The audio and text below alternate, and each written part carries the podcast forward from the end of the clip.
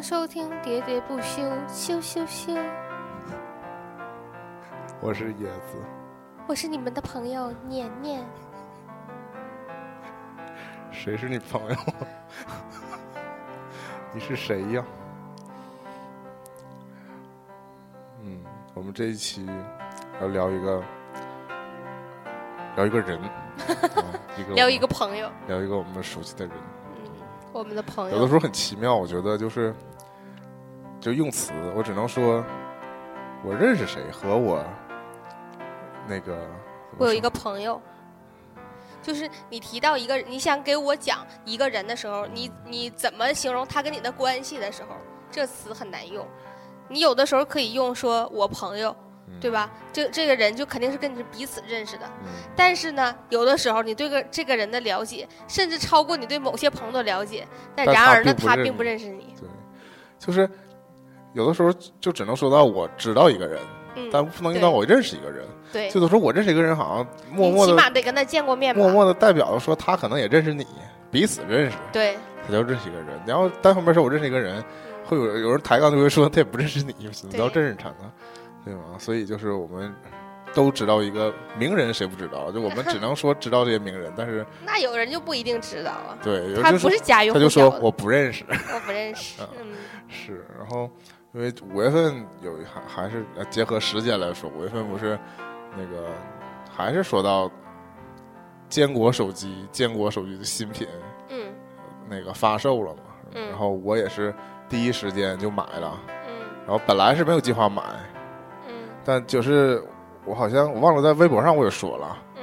就因为他一句话就买了，嗯。因为罗永浩说那个，呃，就算有一天我手机卖了几百台、几千、几百几千万台，嗯。然后当那个傻逼都在用我们手机的时候，嗯。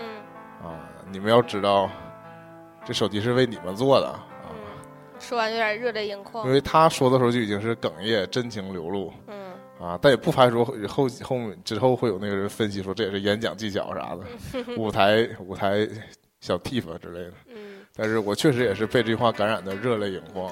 我稍微说个题外话哈，嗯就是包括你给我听的这些老罗语录，嗯我觉得老罗实际上他从语言角度来讲，并不是那么有煽动力的，并不是他演讲并不是激情澎湃的那种，对，然后他也不是那种吐字特别清晰、嗯语句铿锵有力的那种，就其实不属不胜在他是一个东北人。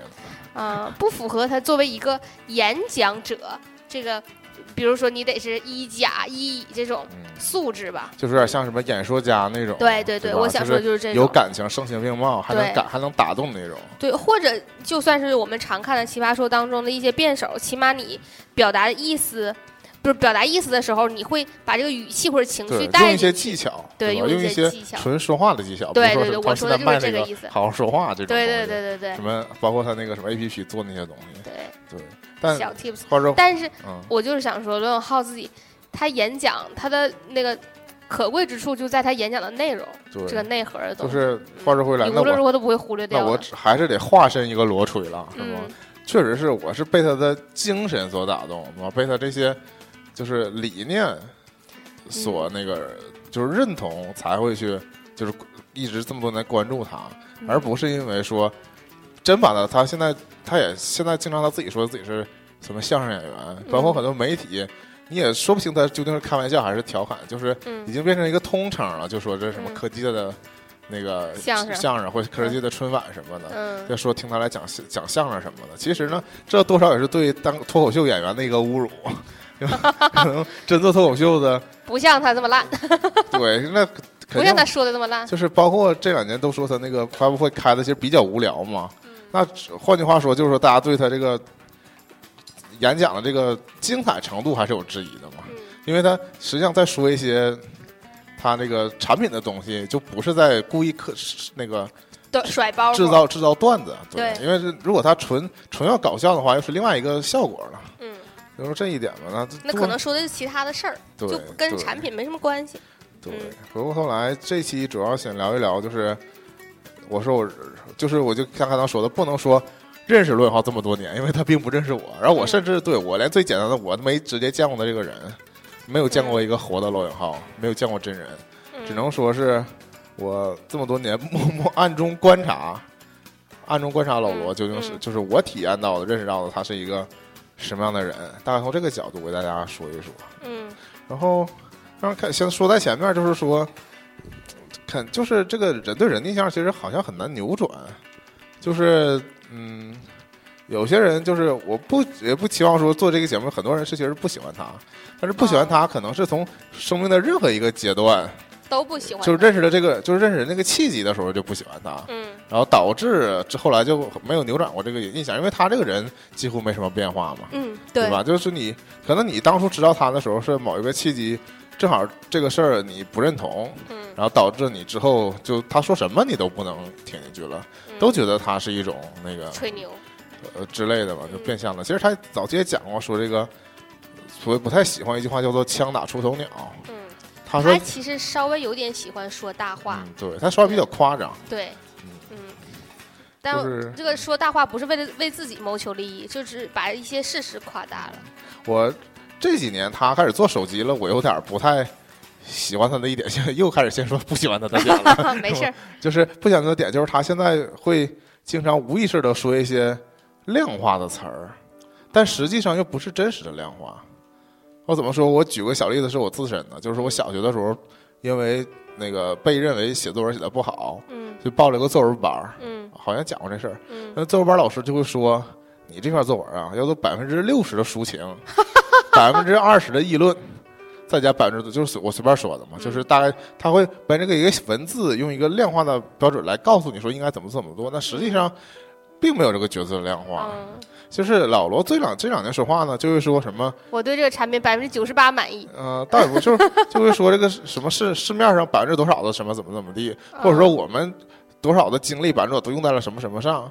他其实他说到这百分之多少的时候，其实是个形容词，嗯，他是这是个主观而已，他是在当做形容词在用。然后但其实他又并不是是真实的反应，但他习惯上用又习惯了用数字来说话，这一点我有点那不严谨呢可。能对，就是就有点像什么呢？曾经我们一位伟人就说过，我们那个全中国有百分之九十五都是好人，有百分之五的右派，是吧？就是我们嗯那个叫什么什么什么复兴的历史进程已经达到了百分之七十六点八。对，就是有些东西其实可能不是你你如果想量化，你就要通过实际的东西来量化。但你如果它是你是一个形容词儿的话，你把它数量化了之后，其实我不太喜欢这种风格吧，可以这么说。但是这是这两年的事儿。但是为什么我并没有，我并不是一个罗黑，我还是一个罗锤罗吹啊，啊？是因为我吹友，我知道他的时候，嗯还是我那个年轻的时候，价值观还尚未形成的时候，我被他洗脑了，可以这么说。嗯，就是洗的早，对，在我洗澡。嗯，就是那是在二零零六年。啊第一场，我 现在就开始回忆了嘛，陷入我的回忆。二零零六年我呃高二，嗯，然后罗永浩当时还在新东方任教，哎，你看这个并并行叙事特别有感觉。我和他毛关系没有，竟然可以这么讲。零六年的时候，零六年的时候，干得漂亮。我是一个那个高中生嘛，高二的学生。嗯，然后一个数学不好的高中生。当时是这样式儿的，就是我们学校有很多那种，就是也叫课外活动嘛，就那种活动比较多，嗯需要做一些，就是包括看一些班会、团会。嗯那这些会核心是要宣扬一个，就是一些就是有主题的嘛，当然都是可能主题是团委，包括什么学生会定的。嗯，但你开这会的形式是比较多变的，不是说像以前我们可能学初中什么小学搞那种比较假嘛，嗯或者单纯的搞个演讲啊，搞个什么的。嗯，我们高中的时候，真的可能是也是班和班之间互相互相激励、互相比出来的，就是是？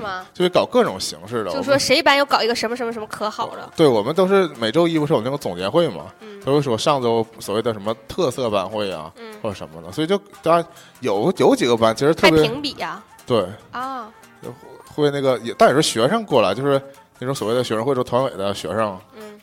他就在这一节课全校都是班会课嘛，嗯。他就会挨个班进去站十分钟、站五分钟，就感受一下这个是什么气氛嘛。嗯。然后同时也会写那个班会的方案，嗯然后也是讲上去，最后再评出来哪个好哪个坏。当然，既然有了评委，它有就有一有这个评选，就有了一定的导向嘛。嗯你肯定是做的越丰富、越活跃，然后参与度越高，还能达到教育效果的，嗯就更好嘛。然后那个时候就会，非常考验这个制作人的水平。然后当时那个其实高一的时候不太，我不太用得上我，嗯因为高一时候有很多我们学校有很多那个很有想法的人嘛，嗯是吧？包括后来还有时候还有什么歌手之类的，当时也在我们班。但是高二的时候，这些爱好文艺的人都去了文科班，哦，然后理科班，我并不是说理科班的人都没有能力，很多人事后包括到大学还是有很多的那个发展的。嗯但实际上，大家可能高中的时候，一个是忙于学习，是吗？为了各自没的闲心，对，可能只有我，可能是也不是只有我，就是有我以我在那一小部分人以，你为首。在高中可能对学习就没有那么太大的兴趣，但是对搞一些这个东西尤其有兴趣。但还有一个私心，是因为你如果不参与这个制作的话，你很有可能会在班会的当时临时被叫起来，知道吧？就做一些羞耻的事儿，就是参加这个晚会，我觉得与其参加它，不不如去策划它不如不如去做它。对嗯我有了这个意识，嗯所以我就主动的参与到 去帮忙策划这个东西，包括做很多 PPT 嗯，啊，然后就就在幕后负责一些角色的话，可以不用完全全程参与，像一个傻子一样。对，就不用傻，不用做一个观众。嗯这点上，我更倾向于去做一个幕后人员，我也不去做那主持人，因为主持人还是能找到的嗯，啊。有时候只做了一个制作人，对，就做是不是椰对汁？然后核心到包括就是一个是创意，一个就是做这个 PPT。嗯然后就说要做 PPT 这个事儿，这然后因为在学习这是正常的班级的活动嘛，所以就是那时候是班主任的电脑，班主任笔记本儿，然后我有时候就会到他办公室去做这个 PPT，因为有时候要的很，比如说这个活动周一我们开始研究怎么做，但都是课余时间研究嘛，你不能真的上课时候去搞这些，嗯基本上周三、周四的时候，然后可能才会就完全定下来这个型儿嘛，嗯我有时候可能就会去班主任办公室拿他电脑做这个每页的 PPT。嗯然后就就是，就我们甚至做过比较出格的，就是说，比如说做什么感动中国，嗯我们做了感动某某班，就是我们班选出来几个人，当然可能是所谓的主题大概是学雷锋之类的吧，嗯，所以我们做了这种，那就是真的我们去拿了地位去拍了几个的小视频，后来剪出来的这种，然后后来做过类似什么正大综艺那种，就是答题的之类的。嗯啊，然后当然老师可能觉得有同学有这个什么才华加引号对吗？嗯来做这种就不用他操心了嗯。啊，然后就也如果别的班都做，你们班没有的话，就是显得太格格不入嘛。对，然后就那个主要说到我到老办公室用他的电脑做 PPT，嗯然后就无意间嘛，就发现在老师的电脑的文件夹里就有一个文件夹叫做老罗语录，四个字儿，对，嗯然后我点开看里面的都是 MP 三。啊，啊，然后我就在做完 PPT 之后呢，我就默默的把这个文件夹拷，剪切啊没有复制复制，就拷走了 剪切，啊，剪切那不被发现了吗？哎呀，那我现在回想起来，幸亏我们班主任是个女老师，所以电脑里面可，能就走上另外一条路了。所以电脑里面，但那个可能没我多，毕竟还是在学校用的一个电脑嗯。对，然后我当时对这个所所谓龙永浩的身份背景一无所知。嗯啊，只是因为好奇，嗯把这个文件夹拷回了家，嗯然后就点开挨个播放嘛。就是像我们录节目之前，我给那个年年稍微放了几段，嗯现在比较好找。如果现在大家想听的话，其实像网易云音乐就是跟我们这个包括各大平台差不多，什么网易云，我看那个荔枝 FM 上也能搜到。嗯那有些能放，有些放不了。嗯，但音质都是非常差，是因为他们就是拿那个录音笔录音笔或者手机啊，在那个当时罗永浩的课堂上录的嘛。嗯，啊，这个是当时他是新东方的杂音挺大的。对，嗯当时他新东方老师嘛。然后其实新东方班课我没报过，嗯但是他那个类似什么宣讲会啊，嗯还是去听过一两场的嘛。嗯就大家普遍也都知道新东方的风格，就是嗯可能一个是讲题讲的都是技巧，嗯不太讲这个真正的知识点，讲的是解题技巧，嗯对吧？就不像你学校上英语课，因为上英语课可能会讲一些语法乱七八糟的东西，但是嗯实际上，嗯，新东方讲的还是答题的技巧。嗯怎么分析这个题，跟你那个究竟英语文英语水平有多高，还是不直接挂钩关系不大。对，嗯主要是帮你顺利通过考试。再一点就是这些老师都喜欢穿插讲笑话，嗯在我们那个年代，嗯，那其实当我们毕业之后呢，就也是没上过这班儿了。当我们一零一年之后，新东方大家再看到网上那种热的视频，就都是老师来跳舞了，老师来跳舞唱歌。我记得有一阵火过，就是啊有一个特别火，就我们在人人网上也转过吧，有一个特别长得还挺好看的，然后唱歌特别好听的女老师，嗯，也是当时也是时任新东方的一个老师。哎，有一个那个老师是不是上过《奇葩说》？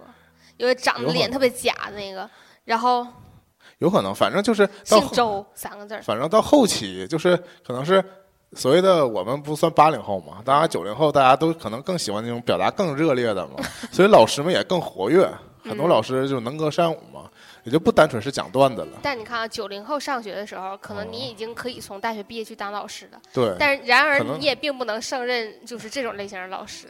你看，原来我们上学的时候，我们没有办法当那种讲段子的老师吧？对，或或许就是也可以，或者你觉得你毕业的时候，你可以去新东方讲段子给大家上课，嗯也不是不可以啊。但是就等你毕业的时候，九零后需要唱歌跳舞的老师了对，完全没有你的生存空间了。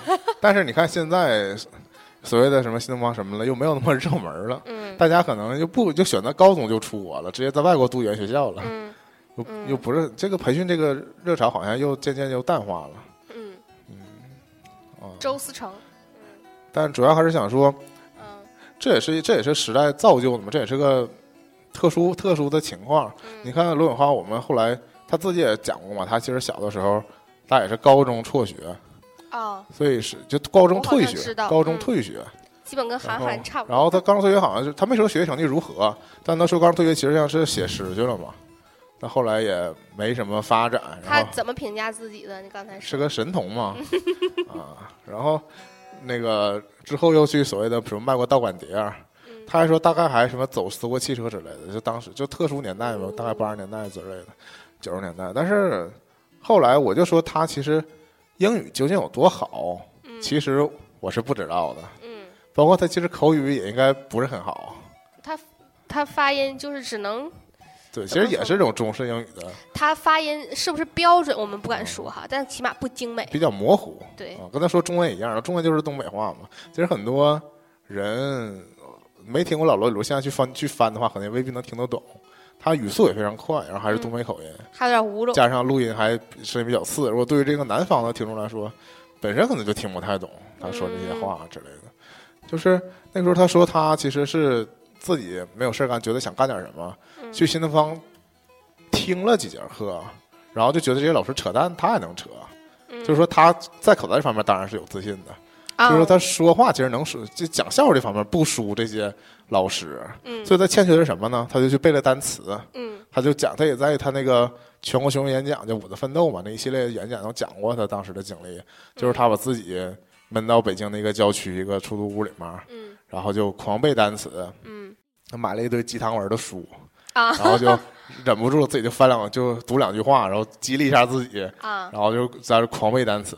嗯然后之后，这实际上，你看做一个新当一个，起码是他讲那门课，就是所谓的讲那个某个出国考试的那个选择题还是填空题，对，就只要词汇量够就行了。因为这个这个题的特点是说，不需要你有语法知识，你能看懂每个词儿就就能填出来。就能猜出这个意思就行啊。所以当时是这样一个所谓的英语教师，所以他后来每次提的是英语教师的时候，我觉得也并不凭纯粹的是我们理解意义上的一种英语教师嗯，啊。其实并不是英语造诣有多其实。俞敏洪英语说的也不咋地，是不是？我印象里大概是这样。就是因为新东方毕竟是一个，教育机构就是他和最开始那包括比较出名的应试老师，考试的，对，都是应试考试的老师嗯，并不是说像开到各地，包括开到沈阳那种，会出一些教高中生、初中生班儿那种老师，嗯那种老师也是后招的嘛，那种是应试教育，现在基本都是对也是，但多少像早期那种少儿教育。但多少也是会讲一些英语语法什么的，讲嗯单词什么的。那这种课，你听到那个老罗语录，当时他讲这些课，都是集训班儿，是对吧？对对对，就是你肯定是已经有一定基础了，只是说怎么能达过这个，怎么从六分考到七分之类的这种。嗯包括你口语就会有单独的口语老师嘛，他也毕竟不是教这种的。嗯这是当时他的一个，我知道他的时候，我是零六年吧。那其实他作为一个网红的英语老师，其实是零三零四年这个阶段。但是可能我们作为学生接触互联网，嗯没有那么前沿。嗯就我们虽然也接触互联网，但可能我们玩的比较幼稚那个时候。嗯然后，但是我非常惊讶是，就在我的可能在我的老师圈里边，老师还毕竟可能是个老师，你老师是英语老师吧？不是个物理老师，是 物理老师。然后估计也是别人给他考的，因为他以可能他他的朋友是英语老师，以他使用这个电脑的这个频率或者对或者说电脑装这些东西来看，他其实是一个并不精通精通于电脑的人，嗯对啊，所以他电脑有这个语录，估计也是他们这些老师们可能谁说这个东西挺挺有意思的，Q 给你他们就互相传的，互相听的，对。然后我至今不知道，呃在我们这个省重点的一个高中究竟是哪位老师，就是首先获得了这样一个资源。对资源。但我觉得原来论坛和贴吧都比较多传互。相传播，嗯，反正我就说我这个获得渠道也比较的奇妙，就竟然是从我的高中老师的电脑里边儿，因为我是一个上学经历来说，和老师相处不是特别没有什么交流，特别这种私下的交流几乎是没有的。嗯，我都甚至不会这也是你偷考的，也不是老师跟你安利啊的。是嗯我也没后来回复给老师说，哎，你那个语录挺不错。没有干这种事儿，然后嗯我当时跟我的那个周围的好朋友呢，有这个小范围的散播，案例，对嗯。然后当时我还有一个才能，嗯，我是可以完全大段模仿他们，就是老老语录的片段，你说的模仿，嗯，就是语气也很像。对啊，啊我呃能想象得到。对，但是我发现这两年我确实是口语越来越退化了，啊，语言能力超级退化。虽然做着播客节目，我发现我越来越没法正经说话了。如果不做这节目的话，可能更晚。就失语了，彻底。反正当时就有这个，就是对初中不就开始喜欢学老师说话嘛，所以高中确实就那个时候，主要可能是一个最初肯定是因为有意思，嗯听一乐。但嗯，我能想象，就是一旦你学过一次之后，下次就肯定你这小范围的圈子会，哎，再来一段儿。之类，就是我就是有的时候不是说成多少学，会会把他的一些词、一些口气活学活用在自己的说话里边儿当中，会这种会夹带着他的那个语气嘛之类的。但现在已经失失去这个功能了，因为很多年不这么说话了你只是不把他这个东西夹在这个语气里啊。啊。我当然还是原选择原谅他呀，就啊这种不还是用的挺好的吗？啊，倒也是。那热门这这属于这属于谁都会用嘛，热门热门词语之类的。对，然后，但是最初期作为一个高中小孩儿，嗯肯定是就所谓的民智未开的一个嗯对吧？一个小孩儿三观还没有成熟的人，最开始听肯定都是只听一个笑话。嗯那后来你发现他有很多长段的内容，嗯就说很多东西其实冲击到了我。嗯，他还是挺有说服力的一个人。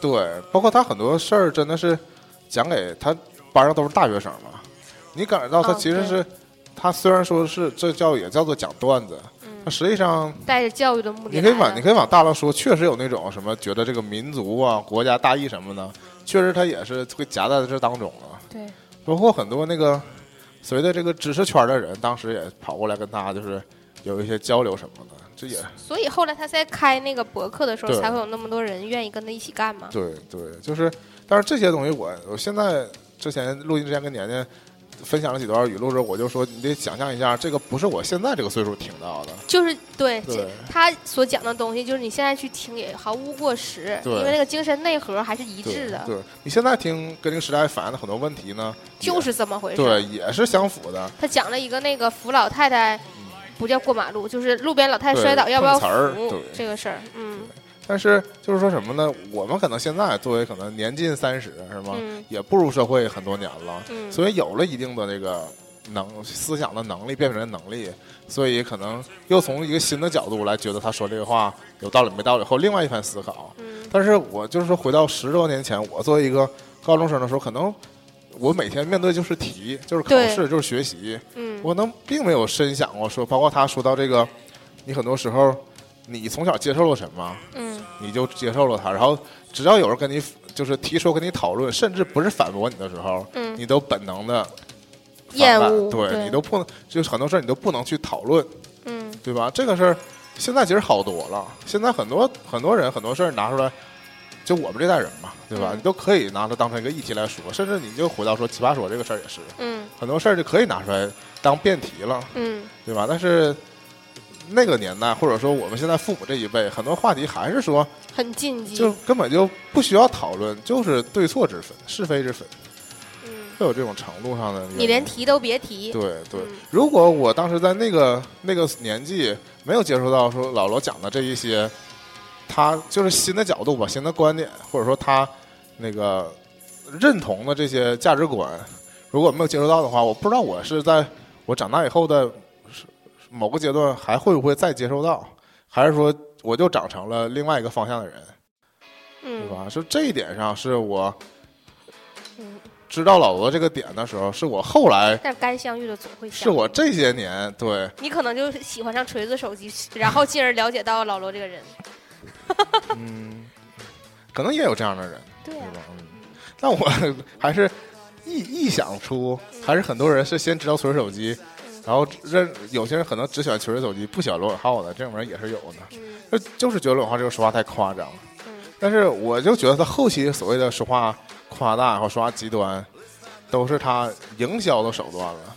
跟他早年间他在新东方教书的时候，呃段子中夹带的一些个人的价值观，嗯那个是真诚的。嗯，他对学生讲的话，可能是真的可能还有一腔热血。对。就虽然有时候学生可能对他说的话有些话也就笑过去了，嗯，但这就是他的那个怎么说呢？就是自我解嘲嘛。嗯，对嗯。但其实我觉得，就即使在当时学生当中，也会有人听过笑过之后也留下印象了，也会认同他这个观点。对，对，就是这样式的。然后当时，嗯、就时间线有个时间差嘛，就是他那个零三零四被录下这些这些语录，然后我在零六年听到，嗯但是零六年他还在还在新东方教书，嗯但是零六年他就已经开始创办这个牛牛博网了，对。嗯然后啊，牛博网之前还是说一个小事，说一个岔开说一个别的话题，就是在牛博网之前，罗永浩的身份就是一个网红老师嘛。嗯，网红这个词儿拿到现在来说，就有点 low。稀松平常了，就是谁都可以是网红。嗯但是我也是同样的观点，就是谁都可以是网红，但网红网红之间还是不一样。就仅从网红教师这个分类来说，嗯，后来也有很多网红老师，比如说袁，快英语。比如说袁腾飞，嗯，对吧？袁腾飞是一个高中补课班老师，对，是吧？他火也是因为他讲了一些，其实段子。其实他还真的是在讲知识点，他是他是那种高中历史串讲嘛，就是讲一些知识点，但是也是说讲了一些课本上没有的东西，嗯讲了一些他自己的观，就是他传播一些观点，还不未未见得是自己的观点，就是他看到的或者他认同的一些学者的观点吧，对吧？就另也是另一个角度。我对高中生来讲，这都是全新的角度，因为对，初就什么我们初高中生那个时候真的是知道啥呀？真的是书上讲什么我们就知道什么，但是这个这个书都是同一个方向的嘛，是统一的。我们很少就是通过其他角度来了解这些书背后的内容啊，所以那个袁腾飞着实也火了一段。当然，也有人说所谓的敢讲啊，但是也因为这个敢讲，也后来也约谈了嘛。嗯，然后后来也老实了一段时间，现在搞得自己也跟一个那个叫什么那个词儿叫公知似的，是吧？沦为又沦为一个公职之类的。但是后来我我对袁腾飞也有个小的评价，我就觉得他其实他讲的内容就那么多，对，作为高中老师来说是合格的。你比如说来一届学生，你把这些重新给他讲一遍，还是精彩。但是他后来包括他出书啊，后来又上什么脱口秀这种事儿，我就觉得他能量有限了。我我看过他开的综艺节目，嗯就是呃视频的那种脱口秀，嗯。呃仿小说吧。嗯。啊，那因为我对小松那个讲那种历史也好啊，什么也好，就是这种单人脱口秀节目有一种先入为主的印象，嗯。因为我不是以前说过，我不知道以前说过没，我这一个观点哈，就是就高晓松这么能讲，嗯。那个其实你让一个人单人演讲这么长时间还不觉得枯燥乏味的话，其实很难。对。嗯他讲的时候，你还觉得还挺有趣味性的。完，他自己不打磕巴，一直搁那巴拉巴拉巴拉巴拉讲，就觉得其实你觉得啊，你不打磕巴可能也是因为有剪辑。对啊，也有这种可能。但是你这个思路本身是连贯的，说明这个东西就在你脑海中已经融会贯通，已经形成这种观点了。对，完，你说出来的时候，你才会觉得他整个给你讲这个过程，你的会比较顺，嗯就这种感觉。然后你看的时候，你以为稀松平常，你以为他这么讲，好像谁都能讲，无非就是像说话似但的但。你真的这么对干，就发就看出差距了。你你如果别人这么干的话，他一讲你就觉得好像不是那么回事儿。对袁腾飞就是他开的那个叫原油，啊。嗯，原，嗯，还是结合了一些那个实景儿我后来看还有那个郑智化也开了啊。啊，但我没看，我不太了解郑智化这个人嘛。我也是，我了解，我只听但他那个，但他那个形式也是像你说，也是有点模仿小说那个意思啊。嗯，然后我看过袁腾飞一期节目，就是其实就也是他一个人。我说结合实景呢，就是假如说今天讲苏州园林，啊，他讲跟就跑到苏州相关的历史，他就跑到苏州的一个什么园儿，啊，这是什么园儿？怎么给你介绍一下？旅游节目前因后果，类似，它有一个“游”字儿嘛哦。然后他其实还开了其他节目，但其他节目没细看哈，就主要是看这个缘由，看了一集我就大概知道，就是可能会比较无聊，因为我我看我就走神儿，看我就走神儿，对他讲的东西我总是质疑，我说是这么回事儿吗？就跟看《小宋奇谈》或者小说不感是特别一觉不一样感觉。因为他那个不是写过说看小，说那时候可是看一集想一集啊，他不是写过什么历史什么玩意儿的一套书吗？嗯这书里大部分内容跟他那个所谓的视频里讲的，又一模一样，对，基本是照读。对，差不多的。其实道他可能只有这么完整的一个套路，嗯有点像什么呢？小沈阳，对吧？你这个火的时候，大家都知道你这个段子火，然后大家疯狂的去找其他，发现没有其他段子，嗯到哪都是这个段子。然后你再出来之后，又没有什么新的创作，就导致大家对你印过象对气了，印象就不是很好嗯。这还是核心创作能力。最近有一个网红老师，那个年代说都不太知道嘛，是一个叫那个张雪峰的，这个相对来说就更 low 了。我说你这 low 也不太好，嗯，这个也是个东北人，这是一个、就是东北人这么好为人师吗？不？是东北人就就是能白话，就是他是一个呃考研培训机构的我，听过，对，我听过啊知道了。我不记得他的名，但我绝对听过。考研培训机构的那种宣讲会的老师，就专门上来给你讲说怎么报考，对，你们报这个，报那个，对，包括说什么么什么什么大学的，什么什么专业，什么啊。没人一天就是他好像推了那个哈尔滨什么什么呃工程大学，好像反正对，反正简单来说就是一些大工程，好原来是军工的，怎好么大学，但是好大学，但是却很少有人去考他们比较冷，研究生。稍微有点冷门儿，对嗯研究生的那就教学种专业。资质非常好，对，嗯，就我不服，就可能业务上他可能确实有这个统计有这个资源，但是他火嗯。火在了他这个大概也是一个小时两个小时的一个完整的一个，这对。算是一课吧，其实就是一个也算是一个讲演，对。就，是我我们真看过，我们作为看过两次，我们作为大学生或者高中生特别熟悉的是，就是学校里现在经常有这种，对。就是贴的贴的宣传栏里面，什么这个考研那个考研的，对，考那个包括那个英语英语考试的四六级的嗯，宣讲会，对，然后也是去之后他给你讲一堂大课嘛，嗯，也会也会告诉你一些真实有用的技巧，但多数呢是说，如果你报了我们这个班，我们就给你提供什么什么之类的。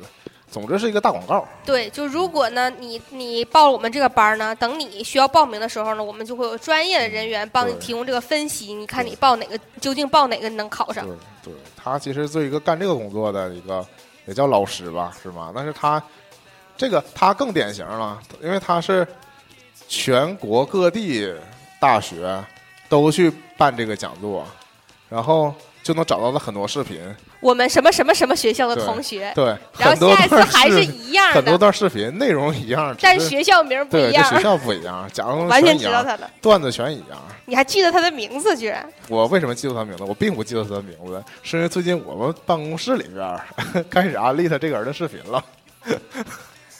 那这些人已经是那个是叫什么了，什么什么身份了，不需要参参加公务员考试了，还啊，去知道吗？就是事业编制嘛，是吧？还在研究这些东西，也是。他只是听一乐嘛。然后那个推荐那个人说了，说你们不用看那个两小时完整版，嗯你们就看那个三五分钟的，看他讲段子就行了。嗯啊，对，实际是这样，对。然后当然他讲的东西就是就就不能说他完全没有没有真料吧，但是他大多数都，就是在我看来是一个比较，比较 low 吧，就是说他目的是在于宣传，嗯对吧？就为什么说都是所谓的段子红起来的老师，嗯对吧？但我能被刘永浩吸引，可能一个是因为我听他听的早，那时候我还比较年轻，比较幼稚，但是更主要的是因为你能听出他有核心的思想上的内容，对，对吧？嗯这个事儿，而且恰恰这个东西不是一时的，就像说我们现在拿出来听，那很多东西你还认为他说的对，不是胡说八道。对，但你像袁腾飞讲那些极端观点，嗯你拿到现在来听，就觉得是当时的一种就是小市民的那种心态了，嗯对吧？包括说就是说一些所谓比较大胆的话呗，就攻击党政府的话，你当时听起来好像觉得挺过瘾，真敢说，你现在又觉得可能又又比较片面了，又有这种关系，又不是不是被为政府洗地哈，但就是说你很你有你你有的是是思想的东西，它就永远能有具有说服力。对，有些只是单纯的社会现象，可能过了发生就过去了。黄日和零六年的时候，我刚知道刘永浩这个人，嗯然后他知道他是个老师，而但我又不没有出国的钱，我也不可能去新东方报过好几万的班住宿班听他讲课嗯啊。但这个时候呢，他就创办了牛窝网。嗯，当时的时代背景是说，新浪微博不是新新浪博博客已经火了啊。其实，但你现在一想，这点有点像他现在做手机的感觉了啊。就是主流的网站呢，也都有博客，嗯，对吧？但他他自己呢腾讯 QQ 空间，他自己也搞了他自己的博客，那个博客，嗯然后在他口中呢也非常成功。但是你如果放到普世来说，放到整个市场来说呢，没人认识，认同他的人呢又是少数，但这个少数我觉得还是比较有质量的少数，嗯是？吧？我暗中吹了一下锤子手机用户，嗯你放到现在手机市场上也是同样的那个观感，就是说它是不是主流？我实话实说说，没那么主流，只它只在发布的一段时间内能引起一个话题，嗯，而且啊，这种当中有有一部分还是来源于他本人。嗯嗯，你先讲讲这段，我说，嗯然后，但他做这手机呢，也有他接受他的受众，嗯就是能认同这一点的。而且我我像我个人觉得，接受他手机这部分人所追求的东西，又是我觉得比较有质量的。对，我也想说的，我刚才想说的就是这一点，就是你看苹果手机火的时候，有好多部分好多人标榜，因为这个手机其实还挺贵的，嗯，然后嗯，好多其实买不起这个手机的人，为什么就是一门心思就是想买这个手机，嗯而不就是考虑自己的实际情况？就假如说我们当时是买手机，嗯，倒不至于到这种情况。我就是说，如果我们是一个大概一个月有一千块钱生活费的学生，我们还是心里会期待拥有一个苹果手机。我其实我们并不是那种奢侈消费成成瘾的人，对，但是我们会不像现在的我们，对，不像现在我们价值观就崩坏了，啊、我们我们就是从从心里真心热爱这款手机，嗯，啊、我们就觉得这个手机就是好，对，啊、就是高端，就是厉害，就是代表了某种，嗯，比较前沿的、比较潮流的，乔布斯可能说，嗯，等将来我们手机卖了几千 几万部的时候，你们要知道，这手机是为你们做的，嗯。不是为那些土豪甩手。知道今天出个新手机，我就得买。嗯，苹果出了 7S 我也买，三星出了 S 九我也买。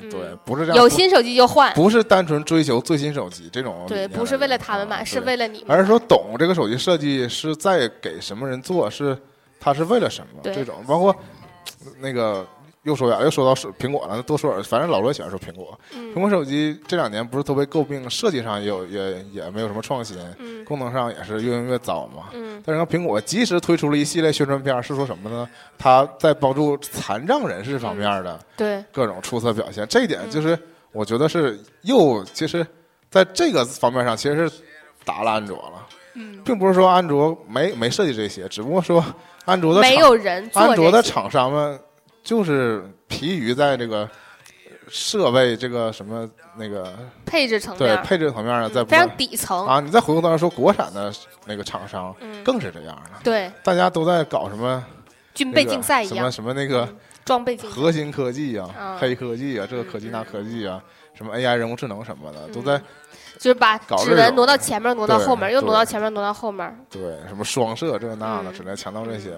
但你说过这些呢，核来心的体验方面上，回过头来再对，那就再吹一波锤子手机嘛。嗯，手机你不管它其他方面上，当然有肯定有人说不好嘛，对。啊，但是好，但是它在做体验这方面始终在努力，对，甚至我觉得。就是说，它跟其他的安卓机不是一个不在一个思路上。对，啊，这也是它为什么能够获得那么多苹果用户的青睐，嗯。就包括我嘛。对，我这么都用都用苹果，但嗯。我觉得苹果并不是它有什么严重的下降，嗯。而是说它就不再好了，它嗯，就是就是不再更好了。对，对，就是说嗯。逆水行舟嘛，对吧？对不进则不进退。则退，对，你的确是这样，然后它实际上它也在不断的增加它的东西，但它增加的东西呢，有点画蛇添足。对对对，都是我觉得不必要的。嗯然后核心的东西呢，虽然没变，但是它占的份额越来越小了，嗯是这种。然后这个时候我发现市场上嗯锤子它还在这点上在努力嗯啊，所以就一下认同它了，嗯。是这样一嗯个，。说回我刚才那个思路哈，就是最开始我记得苹果手机特别火的时候，是其实是一波小众带起来的，就是大众比较而且那个时候真的是很很多人也在批评苹果手机的很多缺点，对。就是包括它不开放，用起来比较麻烦，包括你考个歌都不行，换个对名声都不行，对，嗯蓝牙不能传歌，这种嗯，我也是历历在目。对啊，当时就是它被人诟病很多嘛啊，然后但是就有一众所谓先锋对，啊，有好多设计师啊，好多嗯、呃标榜自己走在引领时尚潮流的人，就在努力的吹捧，不叫吹捧吧，就是正在使用苹果手机，而且还觉得苹果手机非常的好，一直在努力地做宣传，所以就是带起了一波从众心理吧。对。嗯，不对，带起了一波潮流。然后呢，有一些新发现这些潮流的人呢，用了苹果之后，在朋友圈里就吹起来了，对对吧？然后才有这个从众心理，就是看，哎呀，我觉得挺好的人在用，所以我也想跟他一样，我也用。后来就是说，嗯，不排除有那种啊，看大家都用那个，我也想要一个这种，就变成了一个刚需一也有也有个。因素，就是因为它卖的奇贵。对啊，也有人因为卖的贵，但是卖的奇贵就有两两两种现象，一个是卖的贵，有人就骂他，嗯，说你这么不好用还卖这么贵；对。还有一种人还有就还有好多人都在说什么，你那个实际上成本根本就多少多少钱，对嗯对这种就嗯无聊的一个嗯那个争论嘛，对吧？嗯，你就他在我们这上面赚了多少利润什么什么的，就这种，嗯，然后那你都像买水果一样去买这科技产品，那本身没有东西能达到它的对，价值。嗯，但现在国嗯所谓国产手机不就是不断的在压榨这些价值吗？嗯，实际上，就这些价值反而是在那种无形的东西上，今年其实好一点儿，嗯今年普遍市场都在涨价，嗯那小米也在涨价。嗯小米之像刚才我们看节目上说，小米其实当年主打确实就是价格低啊。我我还是第一波的小米吹，小米小小米刚出来的时候的说法就是说它的配置主打置，是性价比，对它的配置基本跟什么三星差不多。它的核，心对手是 HTC，嗯，嗯，当然 HTC，嗯，嗯确实不说了，反正就嗯，最近出了一个新机，又有挺多好评的，也可能是媒体效并没在应。观众了，嗯媒体在刚发了，啊刚发了，嗯，但确实那一会儿我就去看一看，确实是小众了已经。嗯嗯。然后，嗯，就是说这种嘛，就是啊，涨价，我就说涨价还是嗯，今年的开大趋势了，大家都嗯。不怕手机卖的贵了，因为发现卖贵该买的还是买。对啊，然后说回当年牛魔网，嗯。就作为一个小众的网站，很多人可能到现在从来没从来不知道牛博网，没上过牛博网，即使嗯。你成天也泡在网上，嗯。因为它是一个比较边缘的小网站，甚至说它经常因为找这个这个当中那个博客嘛，这些嗯人的原因发表的文章的极端观点，导致是嗯。这个网站经常在国内不能访问，会有这种情况发生，会需要当时可能就需要所谓的翻墙啊什么的这种那个对，就需要这种技术，然后所以很多人不知道这个网站也正常，就嗯就是现在这网络环境也是这样，大家上不了那网站，有的时候真的不强求上了，对吧？嗯就比如说谷歌，你上不了，大家就习惯百度了，就怎么方便怎么来，不太考虑那些。嗯说当年大家还就是怎么说，有一颗那种心心态嘛，就是说，哎呀，这不能上啦，怎么怎么地。现在好像很少说这种事儿了，逆来顺受，就是温水青蛙了，对，有点温水煮青蛙的意思嘛。嗯。但是，牛博网有有有大 V 们，就是现在概念上大 V，比如说徐静蕾、嗯，韩寒，都在那个牛博网上有自己的账户。王小山、方舟子，对，那对何菜头，嗯，那这些就属于如果不关注，就完全不知道是谁。都不知道这些人是谁哈。方舟子应该听有柴静，，有柴静，嗯？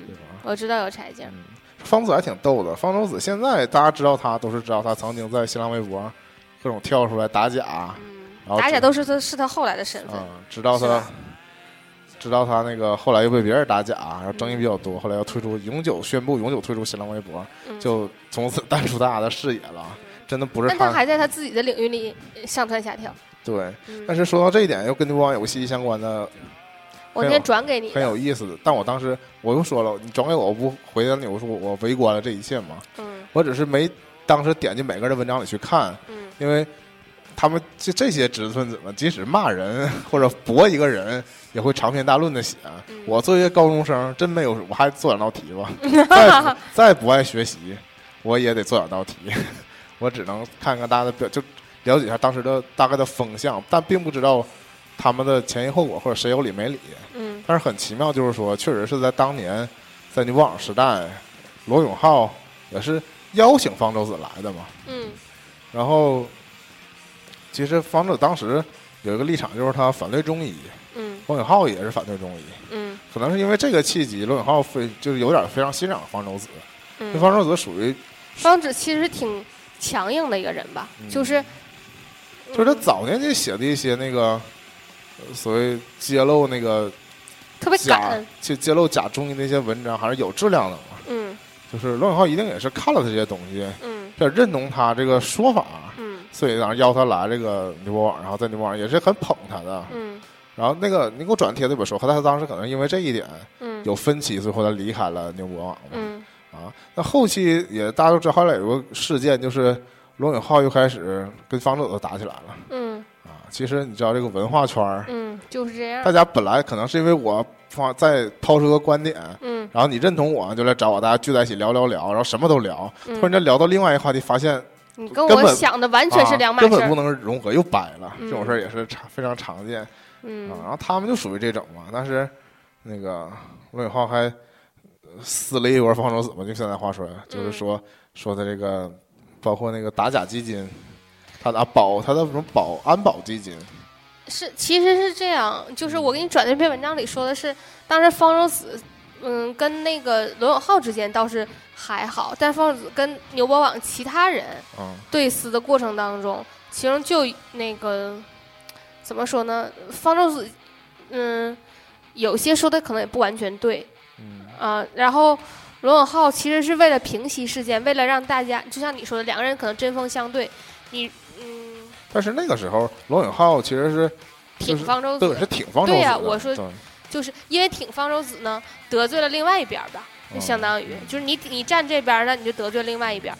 后来就事实证明呢，对方是对的，对然后罗永浩有点下不来台，然后再加上方子自己做出来一些，比如他打假韩寒的事儿，嗯说韩寒代笔，对然后咬住人家不放，然后胡搅蛮缠，往人家身上泼脏水，就是泼。我觉得他已经到了一个非常无理取闹的地步了，这个人简直就丧失理智的那种，完全完全没有逻辑，就是有点那个只许州官放火，不许百姓点灯的这种状态。然后还要韩寒自证清白，我觉得这个本身就非常没有逻辑。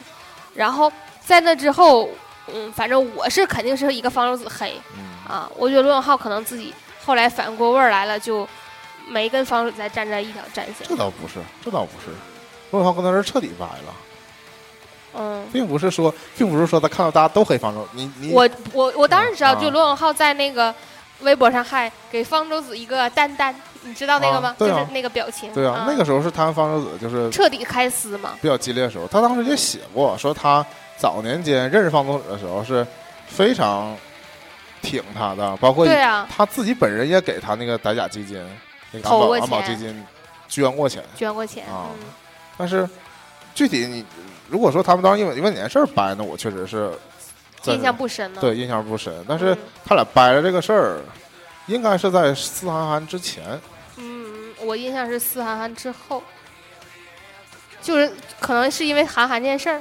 我也我那我倒那就我们课后讨论吧。嗯好像我印象里不是，反正我印象里他嗯大概不是，就是想不起来是因为一个什么事儿，他就跟方舟子就是彻底吵起来了。因为但是是这样式儿的，因为他们互相吵在牛网上面嗯互相吵起来，真的不是一件大事儿，因为他们天天吵，嗯，然后过后又和好，饭局见面又和好。和不和好这个事儿，他就可能就不会再发一篇文章说我跟谁和好了。在打的时候一定会写一大大长文跟跟人怎么打啊。但牛网当时有很多奇怪的现象是，我知道《越狱》这个电视剧是在牛网上。嗯啊，因为还是回到时代背景，高中的我们其实不看美剧，而且是在那个年代，其实大部分人也不看美剧，嗯很多我的同学也都是到了大学嗯才开始看美剧，嗯是这种吗？嗯但是最近不是正好赶上那个越狱新的一季又又开拍了，等于嗯 IP 又复活了嘛。嗯就当初在牛网的时候，真的是很多人在也在分析一些什么越狱这个东西，呃，越狱这个这个电视剧多好，是美国美剧多么精彩之类的嗯啊。就是你网上不一定都是一些严肃的东西，嗯也有很多那个就是谁都有嘛，只不过是可能所谓的说都是一些比较有思想的人，嗯这思想的对错就在于他们的怎么怎么争辩嘛。嗯，但是确实都是先锋，这是我对牛网那个印象。然后最开始你你网你网的那个核心的那些，包括他推荐位什么的，其实都是邀请的嘛，嗯都是他这个牛网团队找来人，就希望他们来这儿更文章，所以它其实有点像现在那种阅读的平台，对，其实比较有质量的这种聚合的平台，就其实等于是做了一个类似杂志的东西，嗯。是这个这个意义上，所以它更具有可读性，其实。嗯。但是后来它其实有一部分开放了，你可以自己可以客户自己注册，嗯，所以我曾经也有过牛博网的那个嗯，博客的，我好像也有，对，就是账号。对账号嘛。嗯但是你普通人的可能不会被他推，嗯，他对对对，在主页上显示的都是那个。你也可以写，你也可以看，对。嗯当时牛网这个风格有点像现在这个锤子便签儿这个风格，就是都非常素。嗯可嗯能他一贯的这个审美就是这种比较不像新浪，就是有各种弹窗啊，然后各种那个飘来飘你去现在去看一下那个新浪博客的那个网页，依旧是嗯啊，就图啊、音乐呀、跟 QQ 空间其实不相上下，嗯大概是那个年代嘛。然后大概牛网就是干到了零九年嘛，嗯零到零九年。然后其实这也是我后来一会儿要说的一点，就是他其实干每件事儿不是很有长性的。我以前好像跟你说过这话题，就是我看出他其实嗯，并不是一个持之以恒的人。嗯，你并没有斩钉截铁这么说，你只是说你每他，你觉得他每件事儿干不长，对啊，干的时间都不长，这个还不不斩不钉截铁啊。干的时间都不啊长，对不是说干不长，这是完全两个意思了啊。因为他那个随后零八年就转型，就是你看注意到他零九年关的牛网，但之前零八年的时候，啊，他是这样，他零六年离开新东方，对，牛博网干起来之后，嗯他其实应该是又就得到了一笔钱吧，大概是，然后他其实就从新东方辞职了，然后他大概是把这部分钱全都用在牛网的经营上，但嗯牛网本身是不盈利的，嗯。然后从新东方出辞职，大概可能是到这个零几年来的，零八年可能钱也花的差不多了，嗯。然后觉得自己可能还得别的行业可能干起来也难以进入吧，所以觉得还是这个英英语英语培训啊是他老本行，嗯。起码是他挣钱的老本行，嗯。因为他在这个行业干过，发现这个行业暴利嘛，嗯。就是是很能挣钱的，而且是付出的东西都是重复劳动嘛，嗯，然后就所以他就纠结了很多人，就是做了一个纠结了很多，啊，他叫做老罗他的朋友们教育科技有限公司，嗯然后就开了这么一个英语培训机构嘛。嗯然后，但是你说宣传上来说呢，我觉得他老提他老提他的老东家新东方，其实也是一种营销手段嘛，对吧？嗯当然，因为他有他自身的标签儿，就他是新东方老师，嗯对吧？他出来之后，他要干一个机构，跟新东方对着干嘛。嗯嗯，也有点这个习惯有点像他后来干那个推出锤子之后，老是情不自禁的要跟苹果比，嗯，是？但就是说，你看你把谁当做对手嘛？对对对，也是那比这行业最最嗯最有名的，也是有道理的。嗯嗯，然后他这个英语培训机构，我也没去上过，因为那个时候我 已经不需要做这个培训了。嗯，然后，但他随着这个英语班干起来之后呢，他也做了另外一件事，就是全国高校的巡回演讲，这有点我的奋斗，对，这有点像张雪峰干的事儿了。就是他既是演讲，同时也是为他自己这个招生。英语班做宣传嘛，以他个人的这个品牌魅力。但你看哈，就是他既然就是认可说自己是有个人魅力的，他去开这个演讲，嗯，那他在那个英语班培训的时候，如果不是他自己亲自讲的话，其实那吸引来的人也会比较少吧。就是大家都是冲着李论号嗯。来的，但其实他还是希望亲听你亲自讲。所以初期他也讲，啊但他也只是就是这种课，他跟新东方配置一样，就是大概有四位老师，嗯。分别讲四个板块儿。嗯。他还是说这种培出国培训班，嗯。并不给你讲英语基础知识。嗯。啊，他也是可能分题型讲，或者是分那个什么有讲逻辑的老师，有讲口语的老师，讲写作的老师。嗯然后就大概是这种关系，就讲词汇的老师，大概是这种分法吧。嗯我也没报过，我就瞎说的。嗯，反正就是他也依旧是主讲自己的那一门儿啊。哎，那你了不了解他有没有从新东方挖过他当时的同事，他嗯新东方的老师来到这个学校？有没有直接挖我不知道，但肯定有以前的新东方老师，因为他所谓的他和他的朋友们一起干这个学校，他的朋友是什么呀？就是他新东方的同事，就是他的朋友嘛。嗯，就是新东方也是一个流动性比较大的那个机构嘛，嗯就是嗯像我们知道新东方，大家就知道那几个创始人，大家可以参看那个《中国合伙人》。那其实他底下的老师换的是很频的，嗯罗永浩也是，也并不是创始人，然后也只是在他当中一段时间，就只不过这个期间他红起来了而已嘛。就新东方老师还有很多，然后至于在那个业界有名，不等于网络有名。嗯嗯，很多他很有可能他辞职之前之后也有其他人辞职嗯啊、也不排除有他那个他办了老办了学校之后，有人从新东方辞职来他这儿的，嗯也许有，他只是没明说这个事儿嘛。但我觉得有可能有，就这就是说到他这个行业牛逼的人就这么多，嗯大概是这个意思。然后那包括其实有一个英语培训机构叫新航道，你知道吗？嗯。新航道的创始人也是新东方出来的，这个是在老罗之前是那个中国一家 GRE 培训的那个旗舰机构，当时这个老师就是在新东方教 GRE 教的最好的老师，然后自己出来干了新航道，嗯。就是他们这个圈儿还是，我觉得挖人也是，估计是有，嗯，只不过你界定他是不是挖人嘛，或者就是单纯的就是我跟你关系好，你就到我公司来了。新东方大概也不签什么竞业协议吧，他们也没有什么那个 几年之内不许从事相关行业核。心的这种那个能力之类的。然后就说到他这个英语培训班办的时候，这个牛博网渐渐的就告别了嘛。嗯当然也有可能是他的这个个人经历有关。你看，像你说的，他有他，他知道，他也知道他有自己的个人魅力，所以他可能必须亲很多东西，他要亲自去投入，嗯才能获得他期待的效果。嗯所以他就不可能，就是把每一个他搞出来的事儿，都继续同时并行搞下去。嗯啊，到事后也是，你发现他决定做手机的一两年之后，他在英语学校也停掉了，嗯他也就开始专心搞，因为他他先是宣布他就不不能在他的英语学校里讲课了，他可能要专心投入精力到手机这边了。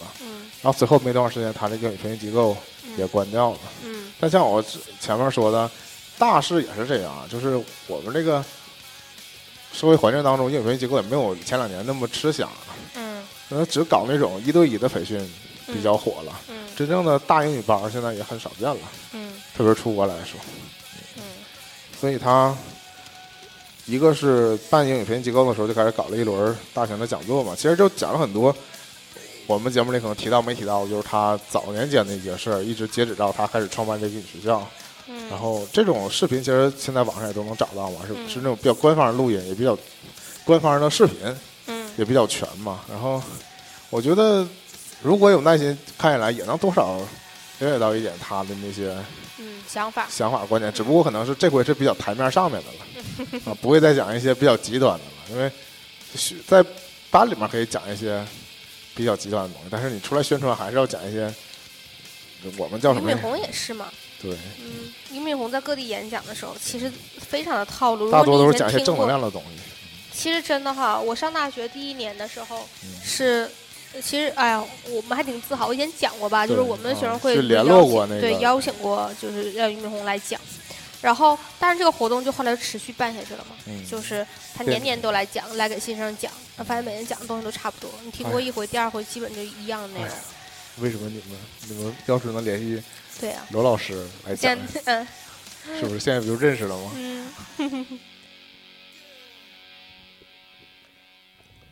然后期间他个人发生了两件事，一个刚才提到了一点，就是他跟方舟子有个纠葛，嗯然后主要是他针对说方舟子的这个那个打假基金，他叫安保基金嗯的那个要要求他公布那个明细，钱都怎么花了之类的。然后方子他就追问嘛，有一个著名的视频，就是他他也是在发布会他自己的演讲还是发布会上面放出来的，就他去堵嗯方舟子，嗯。嗯然后被人堵在门口，堵在电梯口。啊，是一个视频，并不是他任何公开场合，是他自己带了一个摄像团队。对，但他放这个视频是在一个他的公开的演讲上放出来的。啊。那我知道，我知道，啊，然后那个方舟子低低头看手机不回应嘛，嗯。然后有一个有个律师跟他说是这个事儿怎么怎么地嘛，然后罗罗永浩就一直在追问，然后他们电梯来了，他们就进电梯就走了。嗯但是这过程当中，方一直看手机，罗永浩后来调侃说嗯：“我当时就决定做手机。”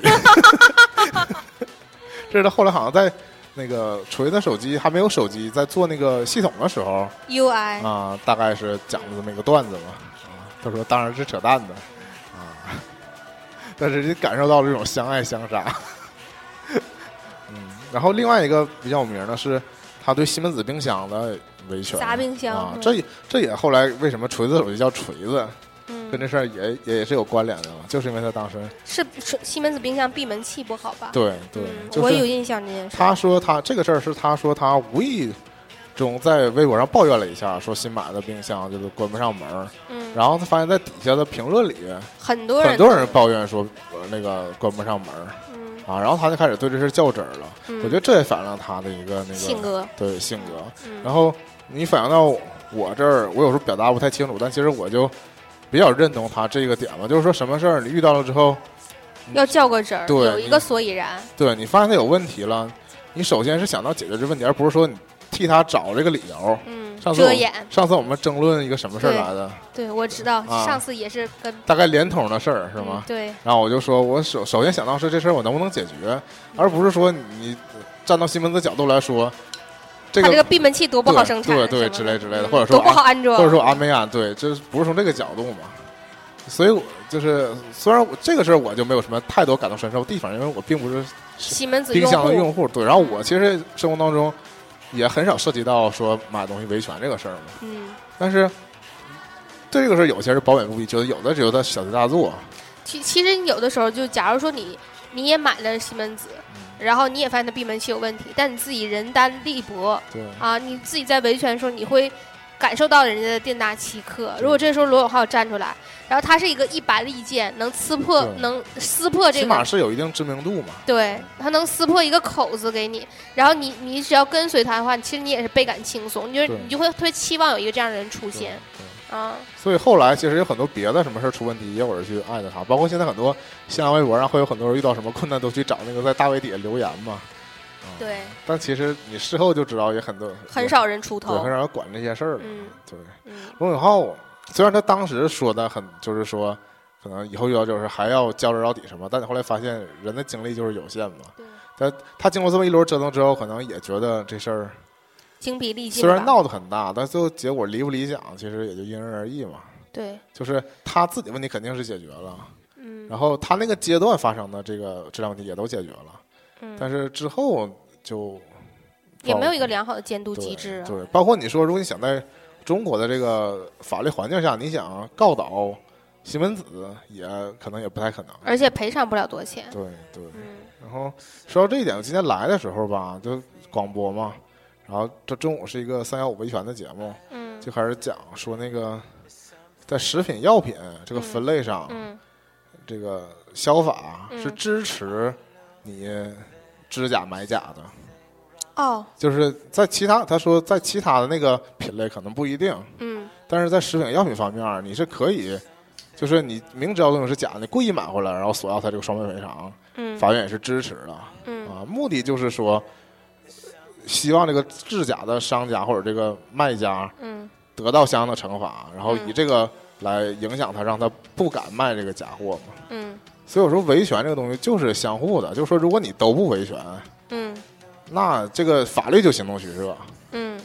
就是就是这个法条其实早就有，嗯。但你只有真正每个人都较这个真儿，嗯。然后你才达到这个法律监督的一个这个作用，嗯，对吧？很多时候你虽然定了说几倍赔偿，但是是很多人买到之后吃亏，然后就过去了，然后这个其实这个生生产商并不得到惩罚，那他就继续生产。但你回来说这个制度有没有？制度还是有，但是制度就没发挥效应。没发挥效应的原因是在于这个买方没有去善用这个维权的手段嘛。嗯嗯这是今年这个小插曲嗯听到的。嗯那所以后来呢，罗永浩开始做锤子手机。对，你你说他做锤子手机，是不是因为他自己发现苹果手机越来越不好用了？嗯，有很大原因是这个，但他自己，我这一点上就就是说什么呢？我并不了解他这个完整的人嘛，嗯我不是他生活当中的人，这么说，嗯所以那个我并不知道。很现在很多人站出来说，嗯那个说私下认识他的人觉得他其实是一个精于研究电子设备的一个人嗯啊。但是他之前在他那个社会身份上并没有展示这一点，比如比如说他做一个英语老师，或者他做一个这个博客的这个经营者，你并不体会到他在生活当中。做一个博客也不是件容易的事儿。那倒是，但是这他也并并不是那个做博客的技术的人嘛，他等于是那个嗯，这个这其实我觉得难点在哪啊？首先哦就是服务器架构什么都不是特别难，你有买两台服务器嗯往上但这也不是他亲力亲为。我知道，但是核心的我觉得难的地方啊、嗯其实也是界面儿。就是说，你要跟你的程序员表明你究竟想要一个什么样的东西嗯啊？那我觉得当时他主要做工作还是在于，就是协协调这个人，利用他这个招牌，并他也不强调说他做牛博的时候做有什么技术方面的。但还是有一些技术需要有一些技术基础吧。嗯如果你对这东西完全零了解的话，就是也会可能会弄这个很丑的东西。反正他后来他在做锤手机之后，他才开始不断强调说他是一个那个从小就对这些东西着迷的人，就是这跟观众的跟那个那个广大受众有一个错位在于哪？包括很多人不信他是瞧不上他，在于哪呢？就是说你之前给人的那个感觉，可能没人给人没给人塑造这个形象，之后再给大家灌输这个时候，有的人相信，有的人就不相信。或者说，毕竟没有看到你这这一点嘛，就是直到你做出东西来，就是他刚开始做出 T 一的时候，有一部分人闭嘴了，是因为之前大家觉得可能根本搞不出来一个手机。嗯他搞出 T 一的时候，虽然说他后来自己反复说什么，也这个失败那失败，包括什么产能也不行什么的，他嗯事后总结总是说一些当时的缺点，但你放到当时来说，就是你作为一个完全不是这行业的人，你说我要做手机，嗯然后大概做了两年，你就做出一款手机，手机其实像模像样的。嗯对吧？就当然没有他当时吹的那么牛逼，他当时说的法是我出手机就是要超过苹果，嗯对吧？起码你第一年不超过，第第一年能超过国产其他手机嗯啊。虽然是口出狂言了，嗯但是他做出这个东西呢，也没差到说大家觉得是个垃圾。对，嗯，还是得到了拿得出手。对，他是做得得到得到了认同。嗯，嗯至于就是他最开始口出狂言说对标苹果，嗯，我觉得 T 一出来就是还远不如苹果吧，从工业精致感的角度来讲吧。他啊虽然也一直在吹捧嘛，就是不叫吹捧，就是他说了他的追求。最开始就是说他这个工匠精神也好啊，什么也好，主要是我当时有一点是因为他找了苹果的设计师。嗯然后设计出产品，他要跟苹果比我，当时觉得这个事儿，那就就没有什么，就是即使赢了，你也是你用了跟苹果一样的人，就他自己战胜了自己嘛。嗯啊，如果真的是你自己的团队设计的东西，然后嗯就是完全打败苹果，或者说就不能说公认打败苹果，有至少一部分人认为你打败苹果的话，那我觉得也是你这个团队的成功。嗯。他当时这个包括外形的设计什么的，是找了那个是某一代 iPhone 的设计师，嗯，然后。希望是 iPhone 四的设计师。来给来给他设计的，就这也是这个状态，嗯。就是他当时思路还是在于他我我只要找牛逼的人，嗯。他帮我做东西，然后再加上就是我的特长就是做用户体验，嗯。他这么说的嘛。然后嗯当然他可能目的在于他要把他的 O OS 嗯。做的比肩苹果嗯。或者胜过苹果，嗯。这他可能是他比较自信的部分，嗯。其他部分呢还是有一种那个嗯。然后，哎，我我顺便想到一下，有一个最开始他可能在这个发布会上说过，说那个他的 OS 最开始是要开放源代码的，到嗯。后来好像有段时间也没开放吧，然后有好多那个，反正其实有点偏激的人在质疑他，这我都忘了他最开始是怎么说的了，但是我也忘记了后续。嗯他是，反正我印象中他，当他后来现在他是把他很多新功能开放了代码，嗯嗯，它包括的什么最近这两年新出的大爆炸跟这个一步这两个功能的代码都公开了嗯啊。但是我记得他当时确实说过，他说他自己这个 OS 他就要做到别的手机用不了，就是不啊、也不是这么说，他的意思是说他要做到说你是因为要用我这个系统嗯而买我这个手机，嗯我现在就是这个状态，嗯我是为了要用它这个锤子系统嗯 Smartisan 这个系统，我才嗯选择这个手机。现在是他他当时好像就说过，他是要做这这种嗯这这这种策略吧，就是说他以他这个出色的用户体验，然后要那个让大家选择这个手机。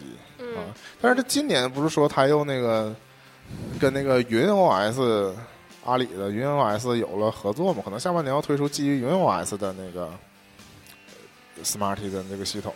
嗯，反正我又不太知道，那就我就我的观点只能就看他做出来什么样呗，就是实际上做的好不好来看，就是效果怎么样，再看他那个是不是要买他们。我就觉得我又不是一个疯狂这个疯狂的无脑的裸粉裸粉儿，啊 我是一个冷静的锤友啊，就是我买了 T 一 T 二，但我并没有买 M 一，然后我买了坚果 Pro，然后我这三台机器摆在一起。确实就是锤子，就是它这三代的设计语言上就是是一致的就。是相同的，一看就是锤子。包括我的同事说啊，和你原来那个没什么区别。当然这也不是什么褒奖，但是我觉得就对了嗯啊。那确实，你走这个路线，呃是我是我欣赏的路线，就是跟这个那个大家只是追捧于那个某一种变化，我觉得还是不同的嘛。就我我之前我我也说过一个事儿，就是当年智能手机都出黑的时候，嗯。就都是黑的，嗯，然后就是出一个白的，嗯大家开始疯疯狂买买白的然后白的出完呢，呃，加出金的，嗯。疯狂买金的，嗯，金的冲完粉的，对，然后粉的粉的大家就稍微就有点 low 了，嗯，那只能女孩用，男孩可能用起来就比较别扭了。嗯。然后去年去年又又出回黑的，啊，出然后又开始始出黑的，嗯。然后我就觉得有的时候你这个不是厂商的问题，厂商我就是要我我多出个色儿就是创新，但你作为消费者来说，你是不是有点太跟风了？嗯。就是你这个跟风，甚至达到了一种就是健忘的态度。就你你前年明那个明明说我哎呀，你要出白的我就买了，黑的我就不买，对吧？就黑的不好看，我就我就买白的。然后没过两年之后，有白的有金的早就出了，而且价格都一样，你非要加钱买黑的，这在我看来就我就一脸懵逼。大概就是这样，我就觉得这都发生了些什么？这还是变相的被这个手机的这个公司所控制了嘛？我觉得这才是一个美美景，就是你并不是说它的设计和你的审美吻合，而只是你在不断的追求它，嗯对吧？这跟你你你所谓的你说他说白的我就买，好像是你说你喜欢白的，你喜欢白色，他说黑的你不喜欢，啊，好像是你在标榜自己的有一个审美的定式或者有一个审美的标准，但是一水儿白的时候他出了黑，你又买了他，那怎么解释呢？对吧？这就是我觉得无法自洽，但是嗯事实上，因为嗯，每个人都觉得自己是对的啊，大概就是这样吧。就说到说回一圈，说回锤子手机，就说到了永浩的现在嘛。嗯嗯，我拾遗两个点行吗？哦就是刚才有忘讲的，但我现在想着呢嗯啊。就刚才那个讲到苹果，然后讲到苹果高端用户这个，其实我是其实是想讲锤子手机，嗯。就是这波那个坚果 Pro 的那个发布会哈，就是呃往常我没有这么这么直接的感觉吧，或者是我没有印象了，就是之前几代的那个锤子的发布会，然后今年是嗯，我有几个就是我还比较喜欢的博主吧，微博博主，嗯。嗯，他们去了那个坚果的发布发布会，或者就是如果没去坚果发布会呢，也是在第一时间就拿到了坚果 Pro 的产品对，啊。然后当然就是在那个时间点，在那个发布会结束之后，大家纷纷开始晒出这个坚果 Pro 的手机，然后发现我发现哈，就是在我的那个圈子里。我当然还也是会关注一些比较搞笑的，或者是转载的，就没有什么核心内容的。那反而是那些那个比较有核心内容的人，比较有那种核心创造力的人，比如说一些画家，呃，广告的策划人，然后摄影师，嗯，对，就是包括古大白货，古大古大白货也啊，反正也挺逗的，啊、也是个东北人，对，也是一一跟英语相关的 对，同行可能啊，然后他们就是在那个微博上面不约而同的在帮老罗吆喝呗，嗯，就是作为一个呃厂商和媒体之间的这种互动吧，或者就是说我把这手机免费给你用，你发条微博就行，就这种。但是在那之后，我发现他们还都是持续的坚果用户，就是坚果后面不是带着尾巴吗？我从那个嗯我那天是看了一下那个 Sex Friend 嗯炮哥嗯他的直播，啊他所谓的他所谓的坚果 Pro 开箱直播嗯啊，然后他也是他说了实话嘛，就是说其实每年老罗都送他新产品嗯。啊，都送的那个新手机，嗯。但他每年自己都买一部嗯。啊，然后那天开箱那部也是他自己买的先到了嘛嗯。啊，然后他就是说就是别人送我，我说的好，嗯。这个就就是很也没有什么说服力嘛。嗯。他说我就是真心喜欢锤子手机，所以我就得自己买，嗯。为自己花这个钱，然后我才就是就是我夸他也心安理得吧，大概这个意思。嗯。嗯，我再拾遗一个黑他的点，嗯。行吧啊，就是我、嗯 我反正是不负责任的说哈，嗯。我觉得老罗这些年他自己的那个创业的经历哈，嗯。实际上有点侧面印证，他是不是一直在想办法把他的创意也好、想法也好，做一个变现的过程。就是现在，嗯，那我觉得这也不算黑他呀，嗯，嗯就是现在不，他把自己的人生，嗯嗯，就如果你嘴上说的那么好，完、啊实际上一直在做啊的工作就是想挣钱。实际上是挣钱呗。嗯啊，那这就有点像那些嗯，他新东方挣了钱，然后牛博网就不挣钱，停掉之后啊开英语学校想挣钱嗯，啊，再之后那个做手机也是想挣钱。对吧嗯？他当然就是也在发布会上，我记得你以前说过，他在某种场合上说过，就是他欠大家一个成功嘛。啊，嗯对。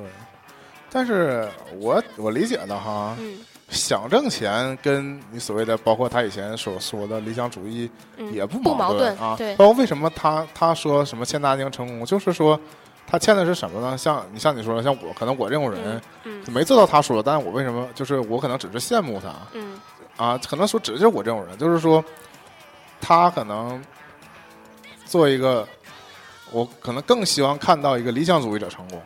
嗯大概是这个思路吧。但我其实我现在我私下里说，我也不觉得他可能一定是理想主义，嗯，对吧？因为就像他说现在说的，他还没饿死，说明他不是一个纯粹理想主义者。不是不是，就像他说他精通于那个什么。数码产品这方面，他以嗯前没提过，我所以也不知道。嗯所以他现在对外说的只是他需要对外展示的一个形象。嗯，他是不是一个资本家，你也不知道他。真人什么样，其实当然我们都不知道。嗯，你又不认识他。对对对，我没和他共事，我嗯我起码连那个他的一个发布会都没去看过，嗯，是这样的。很想去哈。其实他，这就是为什么我后来那个跟你说核聚变的时候的事儿。这个有嗯点扯远了哈，就是老罗发布会前两年呢在北京办，嗯北京就没去。嗯去年在上海办，嗯，今年在深圳办，你知道是意味越着来越远。你知道意味着什么吗？在深圳办的时候，你想去都不能去了，即使他办在周末都没法去了，嗯是这个程度，对不对？而且他他就办在工作日，他说是因为周末的话记者发稿不好发，嗯所以就办在工作日。这样的话，你想你想想当年办在北京的时候，还是周末的时候，其实你如果真想去，对吧？还是那你也没有票啊。对对，票是一方面，但是就说你你就会动心抢抢这个票，如果真抢到的话，咬咬牙就去了。嗯，但是你办在深圳的时候，对于我来说，真的那就请两天假呗望，尘莫及了。那你想，我请个年假去看他演讲，而且现场请个不一定。事假呗，不一定拿到几嗯反正现在你现在是一挑四是吧？哎，我现在并不是一个那个，像说不是一个无脑裸粉儿，所以说不是 真的不是他出手机我就买，出手机我就买，就是我真的是，但我也承认我常被他套路。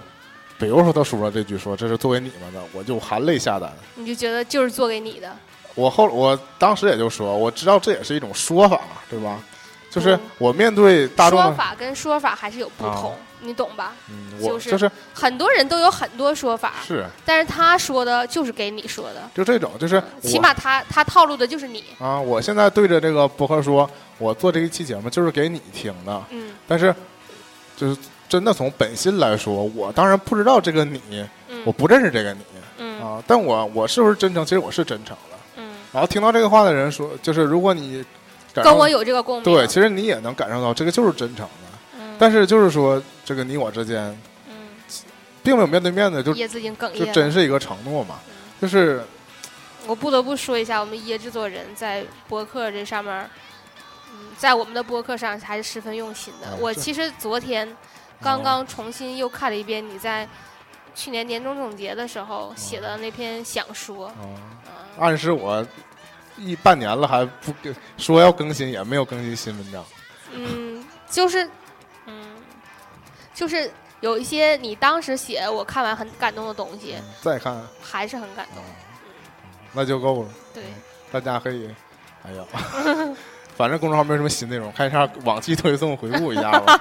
哎，大概就这样。就哎呀，不是不能写东西，但是有时候写东西真的是需要，掏心掏肺。就是现在很生活可能就这样，很难让自己真静下来写些东西，或者你只能写一些纯科普别的东西，又又难逃百度百科这种感觉。嗯嗯，想跟大家交流一些东西，又是就需要你自己先把自己沉下来。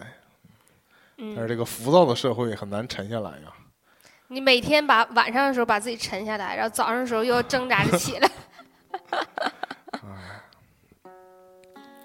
哎呀，这太像了山丘。没有行，那其实听说句黑你说的，嗯，这期也差不多吧。还有什么十一的？没。嗯我我暂时想不到黑他的点了。总的来说，其实我还是挺喜欢罗永浩的。但我现在他都是这样式儿的，嗯包括其实再对大家透露一点，就是我们的节目之前这 录了快一个点儿，然后又放弃不用了嘛，是吧？因为讲的乱七八糟的。但我就想说什么呢？我早年间可能就不仅是罗永浩，就是任何一个，比如说我欣赏的人，嗯，然后谁谁谁说了他一句坏话，或者网上有句说了他什么不好的话，你都义愤填膺。哪怕是我喜我我喜欢 AKB，然后啊很多人就就说一些可能因为了解不了解说一些难听的话，我嗯确实是也挺生气的，也想就是起码我不是句句，但是我有些句句说发了一些怼这些说话的人的话，我也会跟着转发什么的，也是一种站队吧，可能是嗯表达的态度嘛。嗯但我这两年又渐渐觉得说，我喜欢谁，就是你不喜欢谁，跟我喜欢这个，我喜欢他。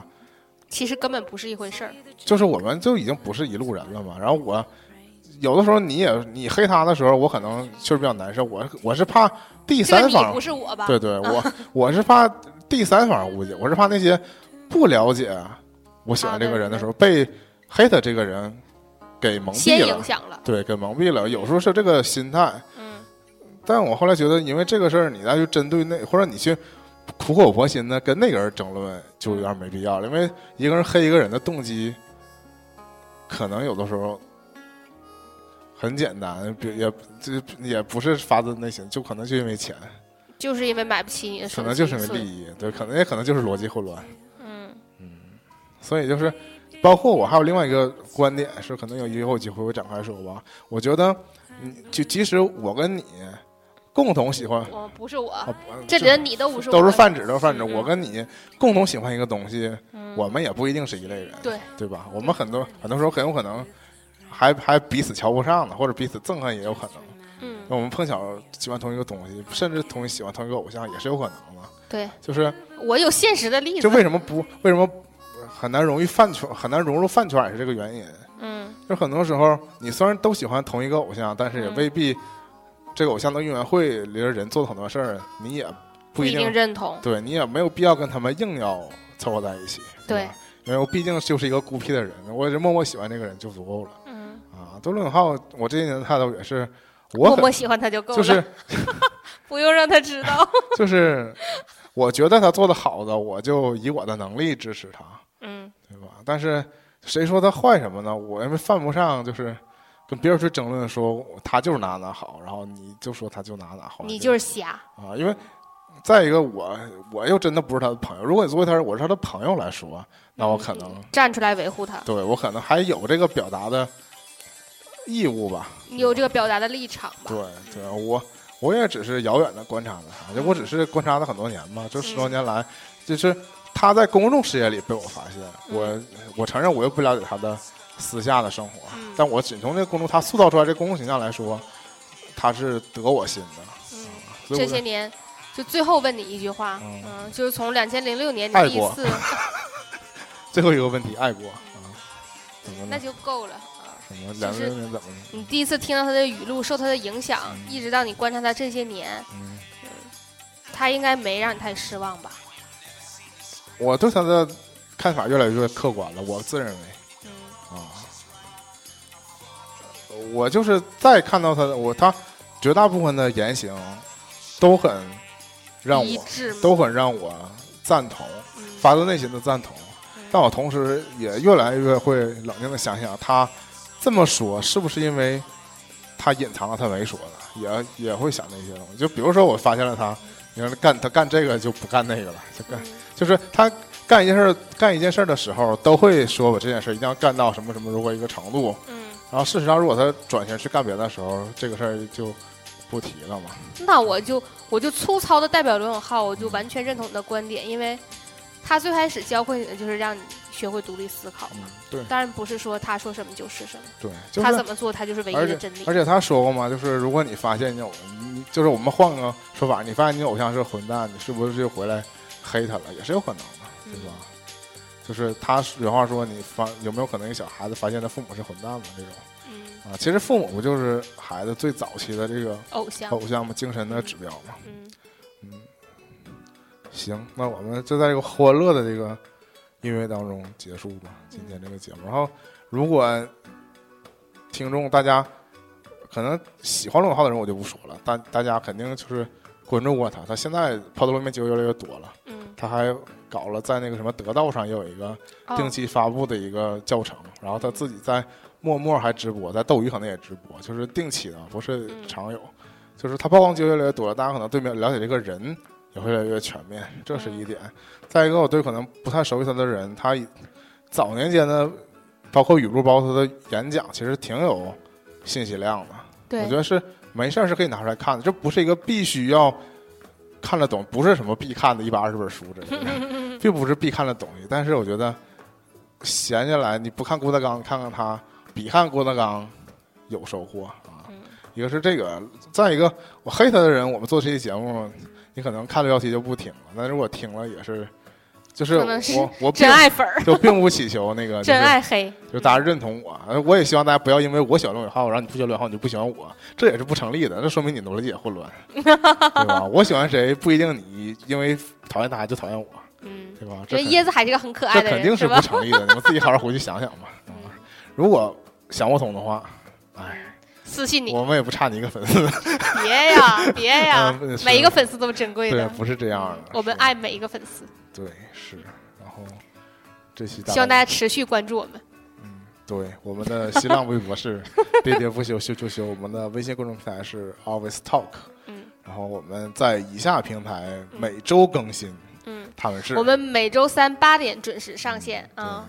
偶尔会有像上周那种年年呃周三晚上临时上传节目的时候，可能十七点四十五的时候就已经上线了，嗯，那也挺好。十九点四十五。那是，一个意外的惊喜。嗯 他们是抱歉啊上新浪音乐人、嗯，网易云音乐、荔枝 FM，考拉 FM，还有喜马拉雅 FM，有我们精选节目，对，因为他老下架我们节目。啊、那我们精品都被下架了。是的，